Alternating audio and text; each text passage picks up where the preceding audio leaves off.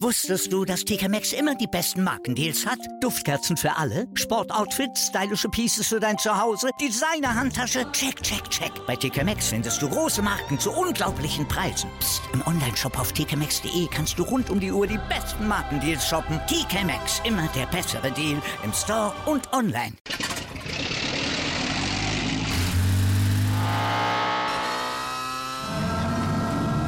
Von 0 auf 100. Aral feiert 100 Jahre mit über 100.000 Gewinnen. Zum Beispiel ein Jahr frei tanken. Jetzt ein Dankeschön, rubbellos zu jedem Einkauf. Alle Infos auf aral.de. Aral, alles super. Der Big End Sports Podcast. Wissenswertes aus der Welt des Sports. Mit Patrick Hoch und Laura Luft. Auf meinsportpodcast.de. Hallo, hier ist der Big in Sports Podcast. Heute mit Jörg Förster, Geschäftsführer der, des Hochschulsports Hamburg, zum Thema World University Games 2025. Hallo Jörg. Hallo Patrick, vielen Dank für die Einladung. Keine Ursache, ist ja auch ein interessantes Thema, denn die World University Games 2025 sollen in Rhein-Ruhr stattfinden. Normalerweise ist es ja so, dass die alle zwei Jahre in zwei verschiedenen Städten, Winter und Sommer stattfinden, aber wirklich gebunden an der Stadt. Ist das richtig? Das ist richtig. In den letzten Dekaden kann man schon sagen, ähm, hat äh, die Universiade immer in einer Einzelstadt, in der Regel einer Metropole, einer Region stattgefunden. Und ähm, das Mehrstandortkonzept äh, gab es nur vereinzelt aufgrund des Umstandes, dass äh, bestimmte Sportstätten eben äh, in der lokalen Gebietskörperschaft dann nicht vorhanden waren und äh, eben bestimmte Wettkämpfe dann ausgelagert wurden. Ähm, ähm, aber äh, ein Mehrstandortkonzept, wie wir es uns überlegt haben, ähm, auch als Innovationshub äh, für Multisportveranstaltungen in der Zukunft, hat es in der Form bisher noch nicht gegeben. Genau. Ähm, nun fragen sich viele, der eine redet von World University Games, der andere von Universade. Ähm, das hieß mal Universade und heißt es inoffiziell immer noch, ist aber offiziell die World University Games. Ähm, was genau sind die World University Games eigentlich? Ja, das äh, fragst du zu Recht, äh, weil das ist natürlich ein Format, was vor allen Dingen in Deutschland weitestgehend unbekannt ist. Ähm, die World University Games oder früher Universiade äh, sind die zweitgrößte Multisport- und Spitzensportveranstaltung der Welt nach den Olympischen Spielen. Jetzt fragt sich natürlich jeder, warum sind die denn so unbekannt? Warum kennt man das Format hier in Deutschland nicht? Genau. Das hat natürlich ganz viel damit zu tun, dass ähm, ähm die Universiade ähm, eine ganz bestimmte Zielgruppe adressiert, nämlich Studierende als Teilnehmende bis maximal 25 Jahre. Und wenn man sich ein bisschen mit dem deutschen Sportsystem auskennt, dann hat man realisiert, dass äh, der Träger des Spitzensports eben der sogenannte organisierte Sport, also im übertragenen Sinne die Sportvereine in Deutschland sind. Das ist aber im Rest der Welt überwiegend anders. Äh, das deutsche Sportsystem ist einzigartig in der Welt und ja auch gerade ähm, von der UN in besonderer Weise zum Kulturerbe ernannt worden. Ähm, ähm, und im Rest der Welt ist äh, der Spitzensport in ganz besonderer Weise an das Bildungssystem gekoppelt. Also wenn man in Asien Top-Athletin, Top-Athlet ist, dann ist man in der Regel an einer höheren Bildungsinstitution akkreditiert und die ist oft dann auch Träger ähm, der spitzensportlichen Fördereinrichtung.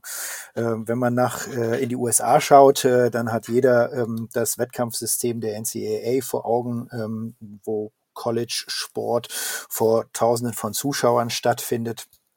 Äh, und insofern ähm, hat Spitzensport äh, mit diesem Bildungskontext im Rest der Welt eine ganz andere Bedeutung und genießt auch eine ganz andere Wahrnehmung, ähm, was aber eben äh, die Veranstaltung auch äh, besonders interessant macht, weil es sind besonders talentierte junge Menschen, die zwei Dinge miteinander äh, äh, hervorragend äh, parallel äh, bringen, nämlich Spitzensport und einen akademischen Abschluss anzustreben.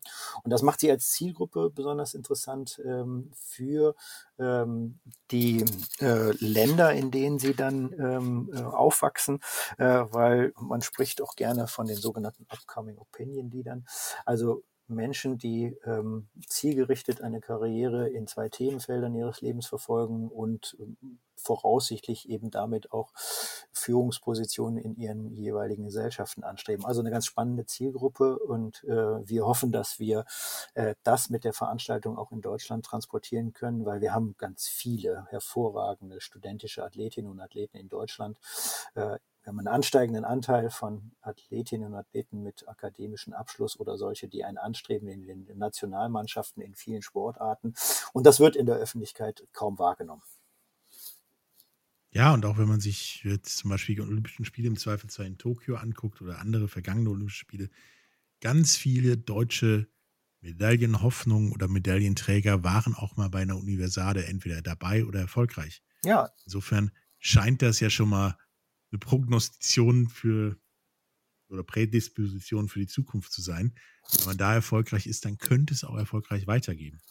Ja, die Universiade ist tatsächlich ähm, auch ein, ein spannender Wettbewerb, weil eben in den ungeraden Jahren im Sinne einer leistungssportlichen Entwicklung, das haben ja viele Fachverbände auch erkannt und auch das BMI hat das schon lange erkannt, ähm, der Allgemeine Deutsche Hochschulsportverband als der Dachverband äh, des Hochschulsports hat ja genau deswegen ein eigenes Budget ähm, im ähm, BMI ähm, und ähm, erhält Mittel, um äh, die Beschickung von Universiaden, die gibt's ja im Sommer und im Winter, und Studierenden-Weltmeisterschaften gezielt zu organisieren für den deutschen Sport.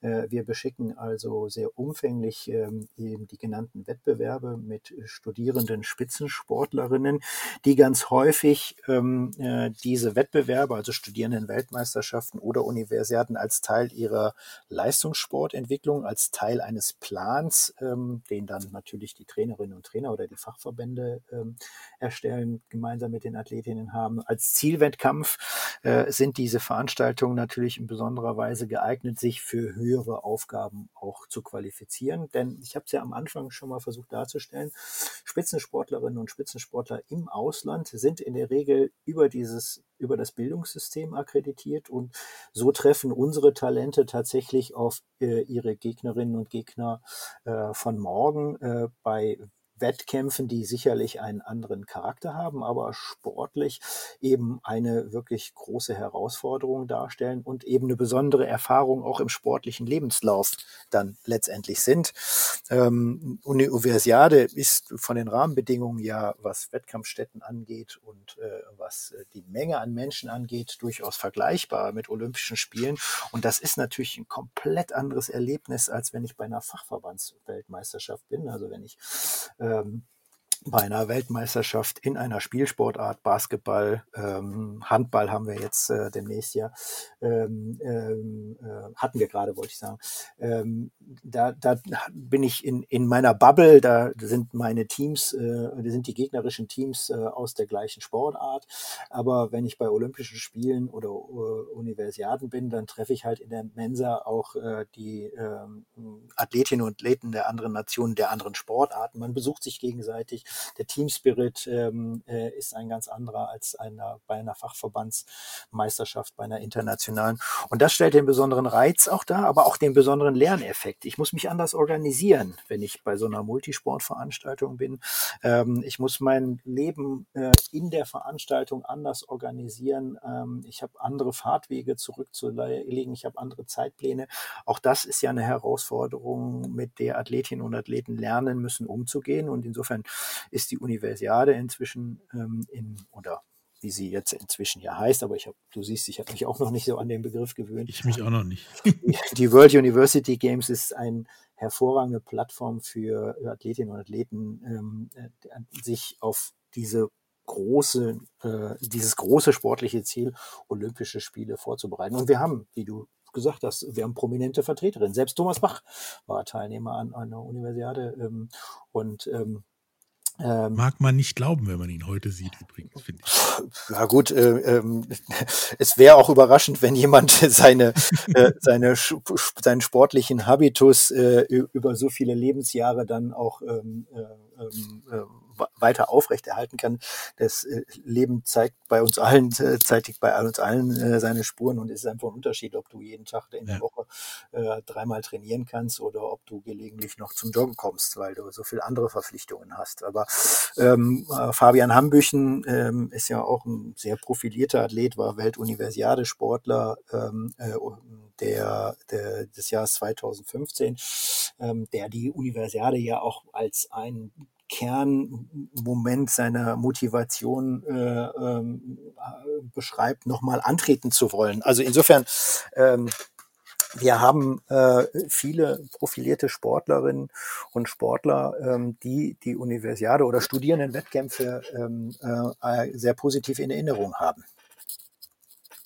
Ja, nun haben wir gerade darüber gesprochen, dass es schon ein paar Leute waren, die auch später erfolgreich waren. Mhm. Äh, Wer von denen oder wer allgemein ist für dich eigentlich der größte Sportler, den es je gab?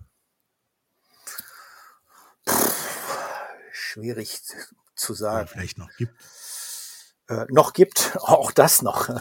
ähm, der, ähm, also ich glaube, äh, Sport, Sportler, die ihre Sportart komplett verändert haben, ähm, das sind Sportlerinnen und Sportler, äh, wobei mir da eben jetzt sofort äh, Fosbury einfällt, ne, der mit äh, seiner Sprungtechnik einfach eine Sportart revolutioniert hat.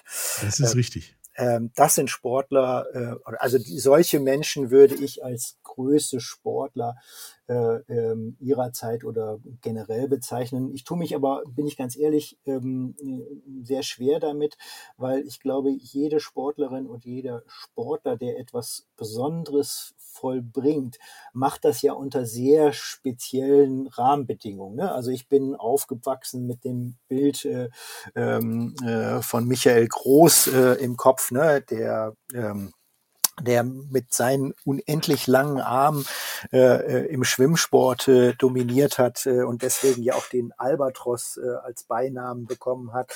Ähm, also es gibt Sportlerinnen und Sportler, die eben äh, mit der Art und Weise, wie sie ihren Sport ausüben, diesen eben prägen.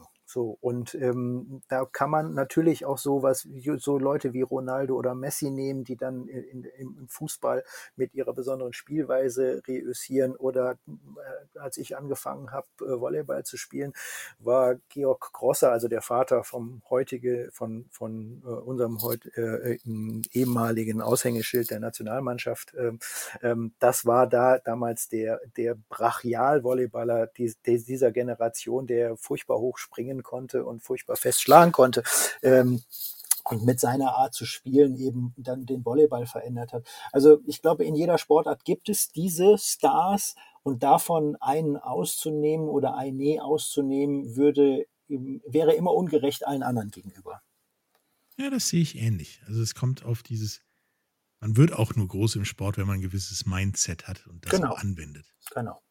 Und also, ich denke, ja. jeder, der da von den 10.000 Athleten aus 100, knapp 170 Ländern in 18 Sportarten bei der Universade hat schon mal zumindest dieses Mindset da, um, um was Großes zu bewegen. Ja. Ähm, und dann eben auch in Rhein-Ruhr. Äh, wo genau das dann in Rhein-Ruhr sein soll und was da so alles passiert, darüber sprechen wir gleich nach der Werbung.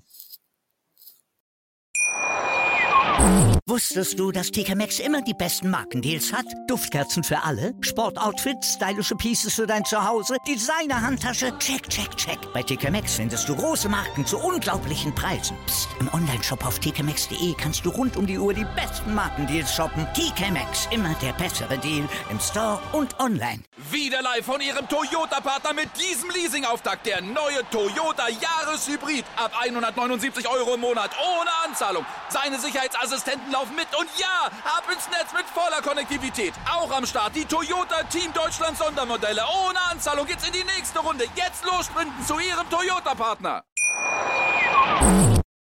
Hallo, da sind wir wieder mit Jörg Förster, Geschäftsführer des Hochschulsports Hamburg und reden über die World University Games 2025. Und sagtest du ja bereits, das ist quasi der kleine Bruder der Olympischen Spiele, also auf einer Stufe in Sachen Großereignissen. Ähm, durftest du oder hast du schon mal an so einem Großereignis teilgenommen? Und wenn nicht, äh, welches ist dir denn das Liebste in deiner Erinnerung? Naja, an, an, also ich war schon auf einer Universiade, natürlich schon, schon auf mehreren. Ähm, ich war in Bangkok. Ähm, ich war jetzt 2019 als Delegationsleiter äh, bei der Winteruniversiade in Krasnojarsk. Das hat sich natürlich unnachahmlich in mein Gedächtnis eingebrannt, weil im Leben wäre ich wahrscheinlich sonst niemals in diese Region gekommen. Äh, wahrscheinlich nicht. Im Winter nach Sibirien, Krasnojarsk, äh, eine ur ursprünglich geschlossene äh, Region, wo ja Ausländer gar nicht rein durften, lange Zeit. Ähm, und ähm, von einer unglaublichen Gastfreundschaft waren die Menschen dort, weil ähm, wir, weil das die, die Veranstaltung natürlich auch zum ersten Mal internationalen Sport direkt vor die Tür gebracht hat. Also ähm, insofern gibt es natürlich viele Erlebnisse. Ich habe das Glück, ähm, durch meine Rolle äh, im Allgemeinen Deutschen Hochschulsportverband ja ähm, ein wenig äh, inzwischen durch die Welt gekommen zu sein, bei vielen Veranstaltungen teilgenommen zu haben in unterschiedlichsten Funktionen. Ähm, aber ganz ehrlich, äh, die Veranstaltung, für die man die eigene Verantwortung trägt, das sind dann doch diejenigen, die einem am besten in Erinnerung bleiben. Und ich hatte das Glück, äh, eben zum Beispiel für die Studierendenweltmeisterschaft Beachvolleyball 2008 ähm, in Hamburg äh, an entscheidender Stelle äh, Verantwortung tragen zu dürfen als Turnierdirektor ähm, und verantwortlich für die ganze, den ganzen Aufbau der Venue und die Logistik und so. Und äh, das hat, das sind Erinnerungen, wo ich immer noch Gänsehaut kriege, wenn ich darüber nachdenke, wie wir beim Finale, ähm, nach dem Finale, weil der liebe Gott entschieden hatte, es urplötzlich wolkenbruchartig regnen zu lassen innerhalb von einer Viertelstunde die Fahnenmasten abgebaut haben und äh, alle 1500 Zuschauer, das Stadion war voll, äh, in, eine, in den Kreuzfahrtterminal reingepresst haben. Äh, äh gab gab ja noch keine Corona äh, und äh, versucht haben, eine Siegerehrung in einer völlig überfüllten Kreuzfahrthalle, äh, ein Kreuzfahrtterminal ähm, einigermaßen würdevoll über die Bühne zu bringen und meine drei studentischen Hilfskräfte dann in Ermangelung der Aufstellbarkeit der Fahnenmasten quasi aus den Knien die Fahnen der siegreichen Nation in den Händen haltend äh, zu äh, Gaudiamus Igitur langsam aufgestanden sind. Äh, die Fahnen natürlich in, abgestuft in den unterschiedlichen Höhen. Das sind ja Erlebnisse, die vergisst man dann nicht mehr. Ähm, und äh, insofern kann ich sagen, naja, vor allen Dingen die, wo ich selbst Verantwortung getragen habe, ähm, bleiben, bleiben einem natürlich in Erinnerung, aber ähm, du, du verbindest ja mit jeder Veranstaltung irgendwie was Besonderes. Ne? Bangkok ja. natürlich diese unglaublich, also für europäische Verhältnisse, unglaublich große Stadt. Ähm, ich war damals äh, ähm, Teil, ähm, also in der Rolle als Repräsentant ähm, äh, des potenziellen Ausrichters Hamburg, äh, war ich aber als äh, Disziplinchef äh, ähm, in der Sportart Volleyball beziehungsweise als ähm, ähm, Verantwortlicher in der Sportart Volleyball, Beachvolleyball, Teil äh, der, der Volleyball-Delegation. Und dann fahren wir zu unserem ersten Spiel und wir fahren zwei Stunden mit dem Bus und wir sind immer noch nicht aus der Stadt raus. Ähm, das war schon ein ziemlich beeindruckendes Erlebnis. Und dieses krasse, diese krassen Gegensätze von der unmittelbaren Armut äh, der äh, fliegenden Verkäufer von Essen und irgendwelchen Gedöns, was man dann als Tourist so kauft und dem Luxus in den Hotels, dieses Nebeneinander, das ist, das kriegt man ja gar nicht irgendwie äh, miteinander sortiert. Also äh, jede Veranstaltung hat ihr, ihre Besonderheiten. Und ähm, was ich aber immer ähm, ähm festgestellt habe, ähm, sind, dass eben die, die die Volunteers, also die quasi am Ende der Nahrungskette einer, eines Organisationskomitees äh, sind, die Menschen, die sind das Gesicht der Veranstaltung, die prägen einen, äh, weil mit denen habe ich einfach den meisten Kontakt, egal ob ich Teilnehmer, okay. Funktionsträger, Repräsentant bin, ähm, also die Attachés, äh, die sich äh, in den letzten 15 Jahren immer engagiert darum gekümmert haben, dass ich dahin gefunden habe, wo ich hin musste oder dass äh, meine Probleme, die ich hatte, äh, dann doch irgendwie gelöst wurden. Das sind eigentlich die Menschen, die einem im Herzen und in Erinnerung bleiben und die sehr wesentlich dann auch ähm, die Veranstaltung ähm, und die Wahrnehmung der Veranstaltung prägen. Nun wollt ihr ja 2025 zumindest die World University Games nach Rhein-Ruhr kriegen. Ähm, die Olympiabewerbung ist ja gescheitert. Ähm, dieses Jahr 2021 sind die, äh, ist die Universiade in, in China und in Luzern, 23 in Ekaterinburg und Lake Placid. 25 wäre sie dann hier, mhm. wenn es klappt. Mhm. Wie ist denn da der Stand der Dinge? Äh, wie wahrscheinlich ist es, dass wir ja guten Spitzensport auf Universitätsebene, sage ich mal, in Duisburg, Essen und Düsseldorf sehen können?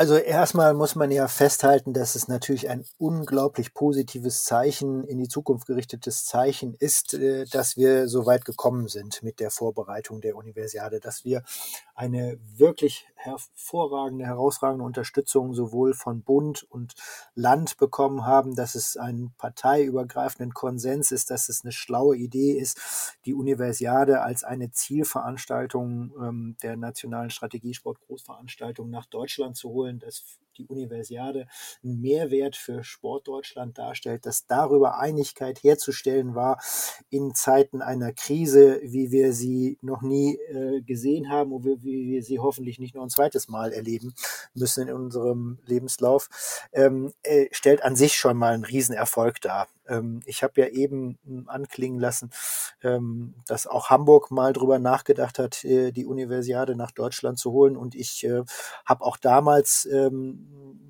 schon meinen Teil dazu beitragen können. Und wir sind ja damals 2009 dann äh, gescheitert mit unseren Überlegungen und haben gar kein Bitbook abgegeben. Insofern kann ich sagen, war die Abgabe des Bitbooks diesmal für mich schon äh, ein, äh, ein Riesenerfolg.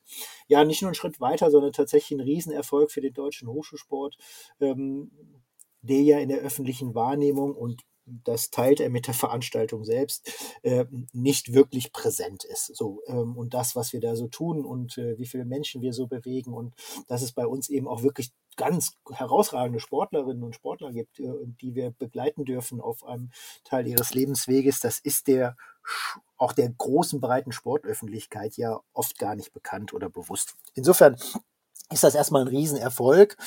Ähm, jetzt hast du gesagt, die Olympiabewerbung ist gescheitert. Ähm, ich, also bis jetzt gab es ja noch gar keine Olympiabewerbung. Äh, es gab aber das Vorhaben der. Genau, das Vorhaben äh, 2032 muss man wahrscheinlich sagen, ist mit dem äh, mit der Entscheidung des IOCs, sich jetzt mit dem Bewerber Brisbane ähm, dann sehr vertieft auseinanderzusetzen, äh, sicherlich äh, nicht mehr zu realisieren. Ähm, ich hoffe, dass aber ähm, das nicht grundsätzlich ein Aus ähm, für die Überlegung darstellt, ob Deutschland sich als äh, Bewerberin, Bewerber also als bewerbende Nation Gedanken machen möchte, ähm, äh, die Olympischen Spiele ähm, äh, nach Deutschland zu holen. Also das würde ich sehr schade finden. Ähm, aber du hast recht, äh, 2032 ist zunächst mal kein Thema. Und jetzt kommen wir dann zu der eigentlichen Frage. Ähm, kann uns das äh, mit äh, ähm, den Überlegungen Universiade, World University Games Rhein-Ruhr 2025 auch passieren? Ähm, ähnlich wie das IOC hat sich die FISO schon länger Gedanken zu der Frage gemacht, wie schafft man es eigentlich, äh, ähm, Wettbewerbe zwischen Austragungsstädten zu vermeiden äh, oder Austragungsregionen zu vermeiden, die im Prinzip mehr Verlierer als Gewinner erzeugen. Also diese ähm, ressourcenfressenden Wettbewerbe, Bidding-Wettbewerbe äh, sind, ähm, das hat nicht nur das IOC erkannt, sind eigentlich nicht mehr zeitgemäß sondern eher eine frühzeitige Entscheidung, dass man mit einem Bewerber, einer Bewerberregion äh, in einen intensiven Dialog gehen möchte, um eben die Verlierer zu vermeiden, aber eben auch Handlungssicherheit, Planungssicherheit auf beiden Seiten zu gewinnen. Das ist eine Erkenntnis, die auch die FISO geteilt hat. Und insofern ähm, kann ich sagen, wir sind sehr, sehr zuversichtlich, äh, dass wir einen Zuschlag äh, ähm, für die Ausrichtung 2025 erhalten werden, äh, tatsächlich wir im Moment der einzige Bewerber sind, mit dem die FISU äh, Verhandlungen in der Intensität führt, wie wir es die letzten zwei Jahre getan haben. Wir haben ja regelmäßig uns ähm, mit äh, den ähm, äh, Kolleginnen und Kollegen aus dem FISU Office in Lausanne hinsichtlich der Erstellung des Bitbooks, hinsichtlich der Erstellung des Veranstaltungskonzeptes, äh, was ja ähm, mehrere innovative Aspekte beinhaltet, ausgetauscht. Insofern sind wir äh, sehr zuversichtlich, dass wir mit dem, was wir ins Bitbook reingeschrieben haben, im Prinzip deren Erwartungen auch ähm, sehr umfänglich äh, erfüllen können. Ähm, es gibt einen weiteren Interessenten, das ist Ungarn mit Budapest, ähm, aber die äh, FISO hat mit Ungarn, äh, hat das Interesse zur Kenntnis genommen, aber hat den Ungarn auch ähm, äh, transparent vermittelt, ähm, dass eben das, äh, die, der, der Stand des, äh, der deutschen Überlegungen so interessant und so ausgereift war zum damaligen Zeitpunkt, ähm, dass man eben mit Deutschland in den äh, intensiveren Austausch gehen möchte. Und ähm, erst wenn man zu der Erkenntnis kommt, dass Deutschland eben den Anforderungen nicht gerecht werden kann, äh, man weiter mit äh, Ungarn ins Gespräch gehen möchte. Und so haben wir eben sukzessive ähm, äh, über die intensive Kommunikation äh, mit, dem, mit der FISO nachweisen können, dass wir deren Erwartungen an den Planungsprozess gerecht werden können, dass wir die Anforderungen, die die FISO formuliert in ihren Technical Requirements, dass wir darauf Antworten haben. Ähm, und ähm, äh, von daher sind wir im Moment der einzige Bewerber, der ein äh, sogenanntes Bitbook auf den Tisch gelegt hat. Das haben wir abgegeben, das Bitbook, äh, und das FISO-Exekutivkomitee setzt sich jetzt mit dem Bitbook auseinander. Und wir sind sehr zuversichtlich, dass bei einer für Mai anberaumten Sitzung des Exekutivkomitees, wo wir dann auch ähm, das Veranstaltungskonzept den ähm, diesem Gremium werden präsentieren müssen, ähm, äh, wir eine Vergabe erreichen werden, also positives Votum äh, des Exekutivkomitees für eine Vergabe erreichen können.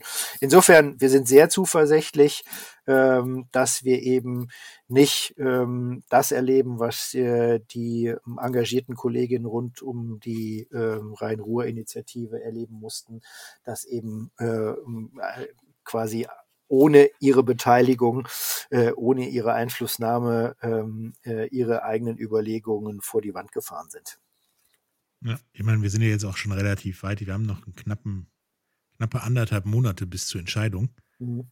Wenn du sagst, es gibt gefühlt keinen anderen Bewerber, jetzt noch einen aus dem Hut zu zaubern, wird ein bisschen schwierig, glaube ich. Ähm, ja, die, die, FISO könnte ja auch zu der Überzeugung kommen, dass sie ähm, äh, das Verfahren wieder öffnet. Also die ist ja, ja im, im, Prinzip erstmal sicher für 23. Äh, und wenn wir jetzt mit unserem Bitbook vollkommen neben der Spur liegen würden oder wir jetzt in den weiteren Verhandlungen äh, über den Ausrichtervertrag äh, nicht sinnvoll zusammenkommen könnten, dann könnte die FISO natürlich sagen, gut, wir, kommen nicht klar miteinander, wir können jetzt keine Entscheidung fällen, äh, ähm, wir reden jetzt erstmal mit den Ungarn. Ähm, das äh, steht äh, so einem Weltverband natürlich auch diese, diese Option steht auch äh, natürlich dem Weltverband offen. Ähm, ich glaube aber, ähm, also ich wäre ja ein schlechter Vertreter äh, unserer äh, Sache an dieser Stelle, wenn ich nicht glauben würde, ähm, dass wir äh, mit unserem Bitbook ähm, äh, ein ähm, Dokument auf den Tisch gelegt haben, was entscheidungsfähig ist. Ja. Ähm, was genau dafür, also da stattfinden soll in Rhein-Ruhr, in 2025. Darüber reden wir nach einer kurzen Werbepause. Bis gleich. Wieder live von Ihrem Toyota-Partner mit diesem Leasing-Auftakt. Der neue Toyota Jahreshybrid. Ab 179 Euro im Monat. Ohne Anzahlung. Seine Sicherheitsassistenten laufen mit. Und ja, ab ins Netz mit voller Konnektivität. Auch am Start die Toyota Team Deutschland Sondermodelle. Ohne Anzahlung geht's in die nächste Runde. Jetzt los sprinten zu Ihrem Toyota-Partner. Hallo, da sind wir wieder heute mit Jörg Förster, Geschäftsführer des Hochschulsports Hamburg und reden über die World University Games 2025, die, wie wir gerade gelernt haben, relativ sicher in Rhein-Ruhr stattfinden, also Duisburg, Essen und Düsseldorf. Äh, 1989 hatten wir die letzten University Games Universiade äh, in Duisburg. Das war ja eher so, naja, Event, ähm, weil er so um die Universiade einiges schiefgegangen ist. Diesmal wollte ja tatsächlich ähm, auch noch zwei, Para, nee, zwei oder drei Parasportarten einführen, plus die Sportarten, die auch alle sonst immer dabei sind. Also insgesamt, glaube ich, 18 Sportarten. Mhm. Ähm, ja, habt ihr dafür überhaupt alle die Sportstätten? Also, weil, klar, Burgplatz kann man Beachvolleyball spielen in Düsseldorf. In, in der Gruger-Halle kannst du ein bisschen Basketball, Handball spielen. Ähm, in Duisburg kannst du, kannst du rudern, aber sonst, wie gestaltet ihr das? Ja, ähm, also vielleicht noch mal zur Ehrenrettung von Duisburg. Ähm, die, die, die Generation der Hochschulsportverantwortlichen, die damals äh, ähm, dieses äh, Event gewuppt haben, die hatten 153 Tage Zeit, äh, um die Veranstaltung vorzubereiten. Ja. Ähm, da Sao Paulo sehr kurzfristig die Ausrichtung zurückgegeben hatte und dann die FISO sich an den ADH gewendet hat äh, und gefragt hat, könnt ihr nicht mit, äh, ich sag mal, sehr substanzieller Unterstützung von Helmut Kohl und Alfred Herrhausen ist es damals dann gelungen, ähm, Duisburg zu überzeugen, dass Duisburg ein geeigneter Austragungsort sei und äh, es gab damals nur vier Sportarten. Ähm, aber ähm, die, die Veranstaltung als solche ist tatsächlich im, in der sportlichen DNA der Region verhaftet geblieben, wie ich dann selber auch die Erfahrungen machen durfte, als ich vom Sportausschuss äh, des Landtags äh, die unsere Überlegungen präsentieren durfte und Hannelore Kraft dann sagte, naja, sie würde sich auch noch gut daran erinnern, sie wäre als junge Frau damals äh, äh begeisterte Zuschauerin der Universität Universiade äh, gewesen und ähm, hätte das eben in positivster Erinnerung und würde sich sehr freuen, dass sie jetzt noch ein zweites Mal eine Chance hätte, ähm, äh, in der Region eben Studenten äh, ähm, zu erleben. Also insofern ähm, ähm, es war komisch, sagen wir es so. Es, es, war auf jeden Fall anders, als es heute sein wird. Und ja. ähm, die Vorbereitungszeit, die wir haben, ist natürlich auch in anderer Art und Weise geeignet äh, und ähm, äh, ähm, schürt auch zu Recht andere Erwartungen an die Durchführungsqualität und die Dimension. Ähm, du hast nach den Sportstätten gefragt. Ähm, wir haben ja einen sehr ähm, aufwendigen Evaluationsprozess ähm, äh, angestrengt äh, mit so substanzieller Unterstützung von Pro Projekt in Frankfurt, äh, um tatsächlich die Region zu ermitteln, die in der Lage ist, die Veranstaltungen äh, ausgehend von den sogenannten Technical Requirements in vorhandenen Sportstätten oder solchen, die temporär eingerichtet werden, äh, durchzuführen, weil äh, klar war, ähm, die, es, ist, es wird nicht vermittelbar sein für äh, die Durchführung einer Universiade neue große Stadien oder Turnhallen zu bauen. Das heißt, wir haben bei diesem Evaluationsprozess äh, der Regionen sehr genau hingeschaut, was ist denn an Sportinfrastruktur in den Regionen vorhanden, die in Frage kommen. Äh, und ähm, haben eben festgestellt, dass äh, die Rhein-Ruhr-Region äh, mit den Städten Düsseldorf, Duisburg, Mülheim, Essen und Bochum äh, hervorragend geeignet ist, ähm, die Veranstaltung abzubilden in vorhandenen Sportstätten. Allerdings äh, beziehen wir eben tatsächlich auch äh, die Messe Essen und äh, die äh, Messe Düsseldorf mit ein, äh, um äh, dort äh, auch so Hubs zu schaffen, wo eben dann bestimmte Sportarten tatsächlich auch konzentriert äh, untergebracht werden, äh, um äh, eben äh, einerseits das Zuschauererlebnis äh, zu verdichten, also alle Kampfsportarten gemeinsam äh, in der Messe unterzubringen, hat einfach den Vorteil, äh, dass die dann auch, äh, sag mal, eine ein definierte Publikumsgrößenordnung erreichen. Äh, die Zuschauerschaft bei normalerweise bei Judo-Meisterschaften, bei Judo-Wettbewerben äh, oder bei Taekwondo-Wettbewerben ist ja sehr übersichtlich und wenn man die gemeinsam veranstaltet, dann hat das einfach den Vorteil, dass beide Sportarten voneinander profitieren und eine Menge Zuschauer ziehen. Ähm, die Kernsportstätten äh, äh, sind natürlich mit Bochum, Lorheide-Stadion äh, oder die Rundsporthalle in Bochum sind etablierte Sportstätten, die in den äh, ähm, Städten vorhanden sind. Badminton, da ist Mülheim das bundesdeutsche Zentrum mit der Westenergie Sporthalle ähm, aber wir haben natürlich über die Kernsportstätten hinaus auch äh, Sportstätten identifiziert, in denen dann äh, Training oder Warm-up äh, äh, jeweils stattfinden kann. Also äh, die Region hat ausreichend Sportarten und wir haben natürlich auch den historischen Glückstreffer, ähm, dass das Land Nordrhein-Westfalen, äh, bevor es zu der Überlegung rund um das Thema Universiade kam, ohnehin beschlossen hat, äh, sehr umfänglich in die Sportstätten zu investieren. Jetzt muss man sehen, wie der goldene Plan äh, des Bundes äh, ähm, auch zusätzlich noch äh, ähm, sich positiv auswirkt.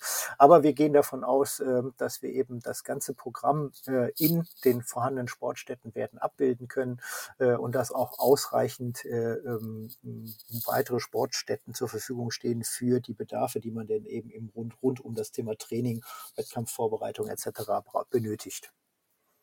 Mhm. Ähm, nun, jeder, der mal im Ruhrgebiet unterwegs war, weiß, eine Reise von Düsseldorf nach Essen ist kilometermäßig eine halbe Stunde, mhm. kann aber im Vier-Stunden-Bereich liegen. Ja. Wie habt ihr vor, das zu lösen? In der Tat ist das eine Herausforderung. Also ich komme ja selber aus der Region. Ähm, ich habe äh, lange Zeit als Trainer in der Oberliga, Regionalliga, Trainer und Spielertrainer in der Oberliga, Regionalliga Volleyball äh, gespielt. Ich kenne also viele der Sportstätten, äh, die wir da in den Blick nehmen, aus eigenem Erleben, ähm, aus dem Hin- und Herfahren. Ähm, und ähm, äh, bin, wir sind uns der Herausforderung äh, einer solchen Metropolregion auch bewusst.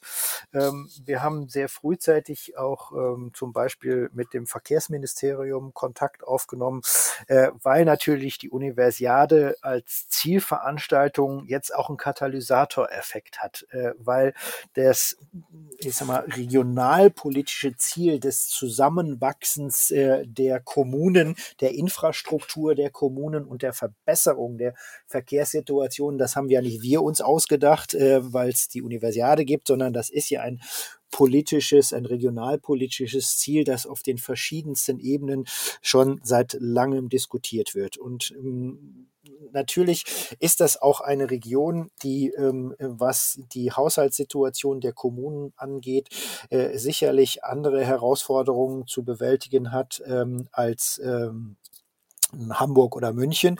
Ähm, aber nichtsdestotrotz ähm, schafft die Universiade jetzt als Zieldatum natürlich auch einen, ich sag mal, ähm, äh, strukturellen Druck äh, vor dem Hintergrund, ähm, dass sich die Region mit der Universiade natürlich der Welt präsentieren kann. Und wenn man die Idee, Olympische Spiele nach äh, Deutschland in die Rhein-Ruhr-Region ähm, weiterhin ernst nehmen will, und ähm, so verstehe ich zumindest auch ähm, die Äußerungen von Herrn Laschet ähm, oder aus anderen ähm, Teilen der Politik in Nordrhein-Westfalen, aus den Kommunen, ähm, ist äh, die grundsätzliche Begeisterung für diese Idee ungebrochen. Und die Region hat klar einen Willen, einen politischen Willen zur Veränderung, auch im Bereich Infrastruktur. Ähm, das Gespräch äh, mit äh, dem Verkehrsminister war dort durchaus perspektivreich und wir sind uns natürlich im Klaren darüber, dass gerade dieses Logistikthema, also wie kriegt man eigentlich Athletinnen und Athleten äh, zu ihrem Wettkampfort von ihrem Unterbringungsort, weil da kommt ja das zweite Dezentralisierungsthema dazu. Äh, wir gehen ja nicht mehr aus von einem Universiadedorf, wie das historisch äh, ähm, eigentlich üblich ist, ähm, äh, sondern wir haben auch an der Stelle ja gesagt, ähm, wir ähm, setzen auf die vorhandene Infrastruktur der Hotellerie in der Region, haben das auch evaluiert. Gibt es eigentlich genug Betten in der äh, notwendigen Qualität, also sprich ab äh, drei Sterne aufwärts in der Region? Ähm, und gibt es genug Unterbringungscluster, die wir bilden können, äh, um die Athletinnen und Athleten und Funktionsträger, offizielle Helferinnen und Helfer in der Region angemessen unterzubringen?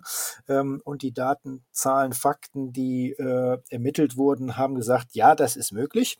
Ähm, aber das führt natürlich auch zu einer dezentralen Unterbringung von Teilnehmenden, was dazu führt, ähm, äh, im nächsten Schritt, dass im Prinzip diese Logistik-Herausforderungen miteinander so verschränkt werden müssen, dass wir es eben trotzdem schaffen, durch die Nutzung unterschiedlicher Transportsysteme die Menschen, auch die Zuschauerinnen und Zuschauer, ähm, durch die Reg Region zu transportieren, um äh, einerseits äh, das Sporterlebnis möglich zu machen, andererseits die Begegnung möglich zu machen ähm, und das Ganze eben auch planbar zu machen im Sinne von, ich sitze in meinem Hotel in Duisburg und möchte gerne äh, mein Badminton-Team äh, in Mülheim unterstützen und dann brauche ich halt die App, äh, die mir sagt, ähm, welche Verkehrsmittel ich dazu ähm, Universiade äh, intern, äh, beziehungsweise auch unter Einbindung des ÖPNVs der Region. Äh, wie komme ich am einfachsten von A nach B? Ähm, ich muss mir kein Ticket kaufen, sondern mein Ticket ist eben auf meinem Teilnehmerausweis äh, enthalten und ich log mich ein in ein System und äh, buche meinen Platz äh, in einem wie auch immer gearteten äh, Transportmittel, um von A nach B zu kommen beziehungsweise nutze die mir angebotenen Hubs, um von A nach B zu kommen. Da genau an dieser Stelle ähm, bemisst sich natürlich äh, eben das Thema Innovationspotenzial der Veranstaltung, weil das sind Herausforderungen, äh, die wir lösen müssen, gemeinsam mit der äh, Wissenschaft. Ähm, und das ist das besondere Momentum, der besondere äh, Vorteil, den die Universiade bietet. Als einer Veranstaltung, die sich an Studierende richtet, lassen sich die äh, Potenziale, die Wissenschaftspotenziale der Region nochmal ganz anders adressieren und abrufen.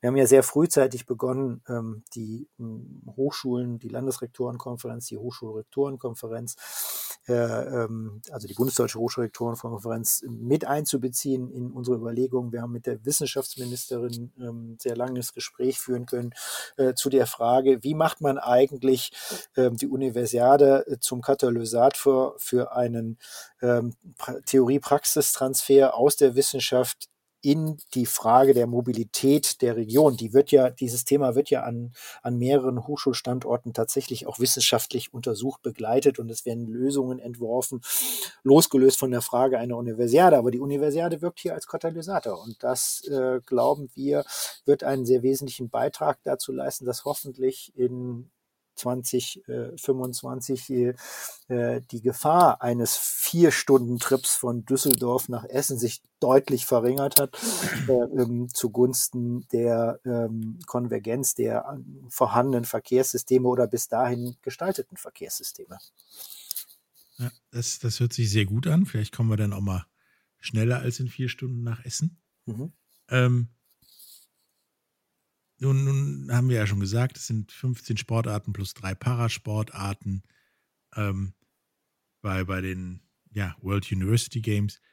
Ähm, da findet ja auch noch eine ganze Menge drumherum statt, wie äh, Wissenschaftskongresse, ähm, Workshops, Kulturprogramme.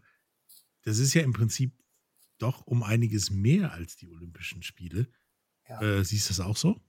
Das sehe ich total so. Ähm, allerdings muss ich eine kleine Korrektur anbringen. Tatsächlich sind die, die, die Parasportarten nicht die zusätzlichen, also die sogenannten Optional Sports. Ähm, die optionalen Sportarten sind tatsächlich Rudern, äh, Beachvolleyball und 3 und 3 Basketball. Äh, wir haben okay. auch da ja einen sehr komplexen äh, Entscheidungsprozess ähm, absolviert, ähm, äh, welche drei Sportarten wir als optionale Sportarten auswählen wollten. Da will ich jetzt gar nicht im Detail drauf eingehen, es sei denn, das ist von Interesse. Ähm, und die Parasportarten, die Integration der Parasportarten soll tatsächlich so stattfinden, ähm, dass es eben wirklich inklusiv ist. Also Tischtennis, ähm, äh, Düsseldorf ist ein wichtiger Standort für Paratischtennis. Insofern ähm, sind unsere Überlegungen dahingehend, äh, dass Para-Tischtennis integriert in den Tischtenniswettbewerb stattfindet. Also die keinen eigenen Wettbewerb haben, sondern natürlich eine eigene Wertung haben. Aber die Veranstaltungen wirklich inklusiv stattfinden. Also nicht mhm. wie bei den Olympischen Spielen es eine Trennung zwischen ähm, Nicht-Parasport und Parasport gibt. Also nicht äh, zwei Wochen später ist Nein, genau. Das, die, die, die, die Parasportarten als eigene Disziplin äh, im, äh, äh, im Wettkampfablauf der Sportart äh, eben realisiert werden. Und insofern ähm, zählen sie eben jetzt nicht als äh, die optionalen Sportarten, sondern sind Teil des Programms. Mhm. Ähm, jetzt hast du aber die Frage gestellt, ähm, das ist ja eigentlich mehr, ähm, weil es findet ein Kongress statt. Äh, es soll kulturelle Begegnungen geschaffen werden. Das ist in der Tat das Besonders oder das andere der Universiade, die Erwartung, äh, dass ein internationaler Wissenschaftskongress während der Veranstaltung realisiert wird. Wir befinden uns in der Region mit der größten Hochschuldichte und äh, wenn die eins mit Sicherheit können, dann ist es einen wissenschaftlichen Kongress ausrichten. Also da müssen wir keine Sorgen haben. Ähm, da äh, wird die Herausforderung sein, das Thema zu identifizieren, was dann in 2025 von einem übergeordneten internationalen Interesse im Bezug auf das Themenfeld Sport ist. Ähm, aber die Veranstaltung schafft ja nicht nur ähm, ein wissenschaftliches Themenkomplex nur durch die Durchführung selbst, sondern auch auf dem Weg dahin planen wir natürlich ähm, äh, wissenschaftliche Fachtagungen und Kongresse, die sich mit Zukunftsthemen auseinandersetzen sollen.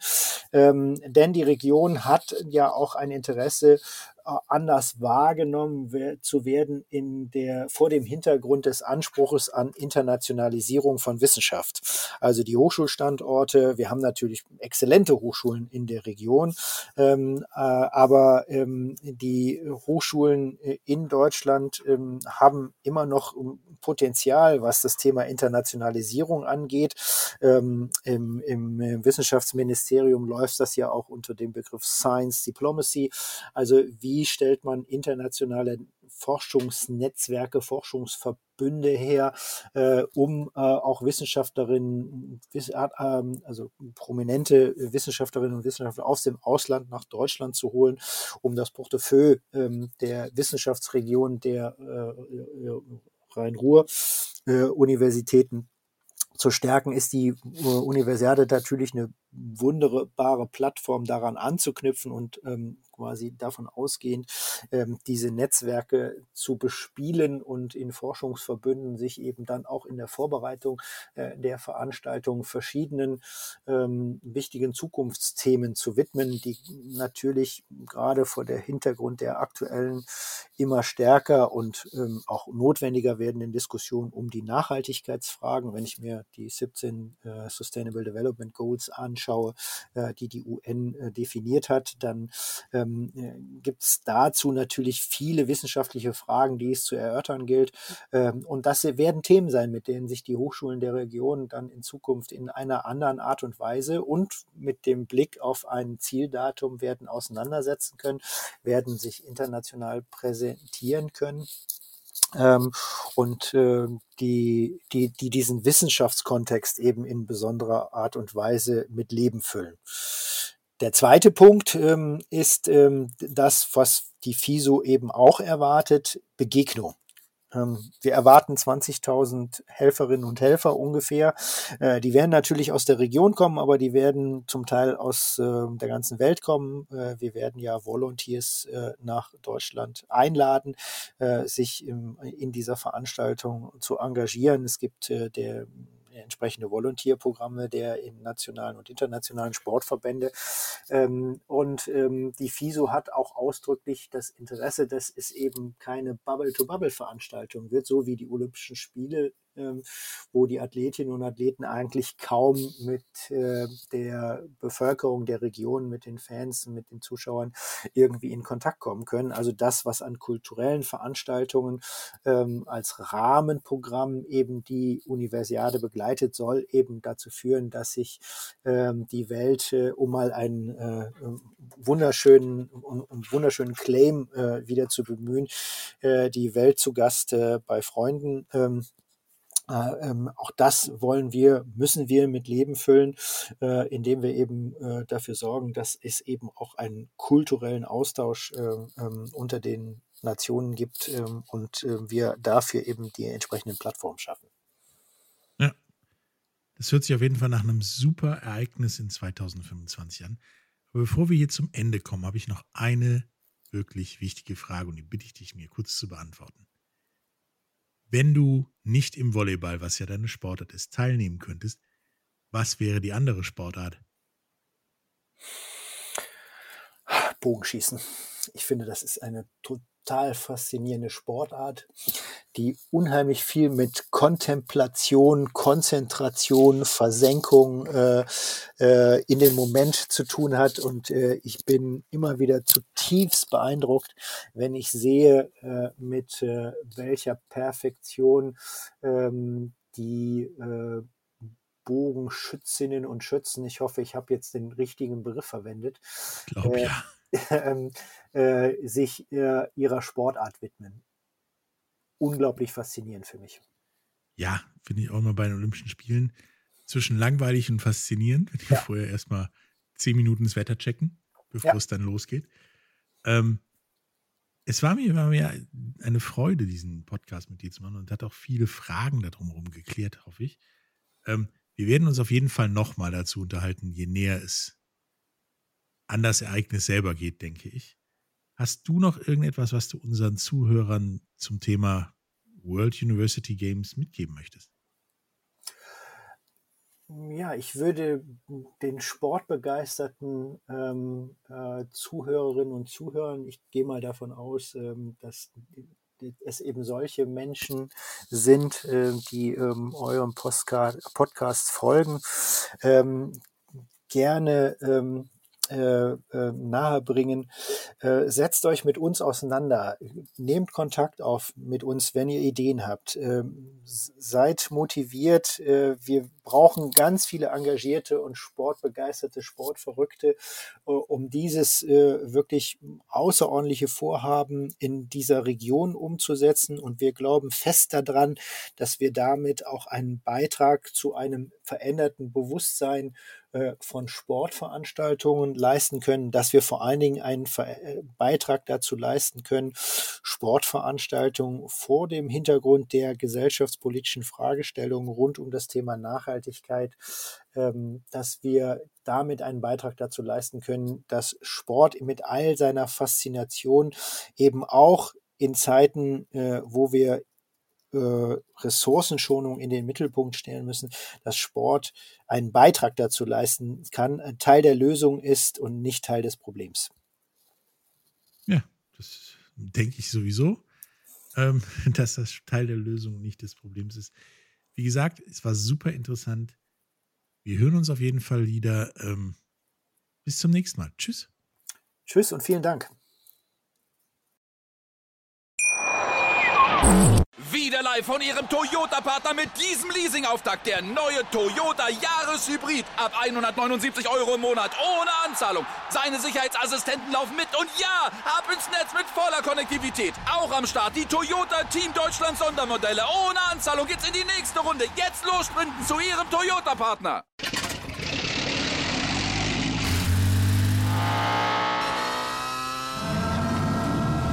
Von 0 auf 100.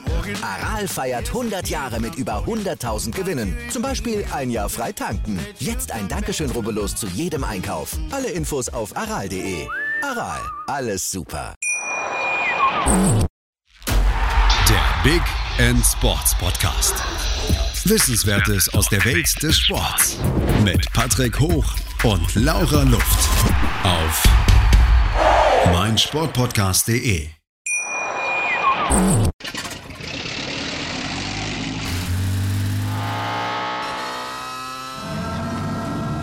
Von 0 auf 100.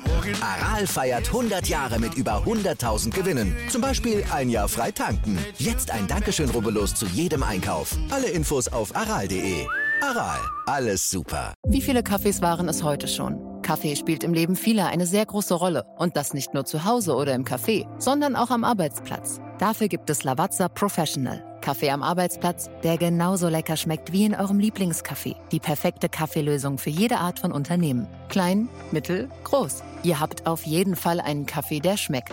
Die richtige Motivation für eure Arbeitstage. Alle Infos zu Lavazza Professional findet ihr auf lavazzapro.de mit allen Kaffeelösungen für euer Büro. Ich habe mich natürlich schockverliebt, weil die war wirklich ganz, ganz klein. So begann die Mensch-Hund-Beziehung zwischen Christina und Tierschutzhund Frieda. Und wie es danach, nach dem ersten Moment der Verliebtheit, so weiterging und welche Klippen es danach zu umschiffen galt, das hört ihr in der neuen Ausgabe von Iswas Dog, dem Podcast für harmonische Mensch-Hund-Beziehungen. Ist was, Dog? Mit Malte Asmus. Überall, wo es Podcasts gibt.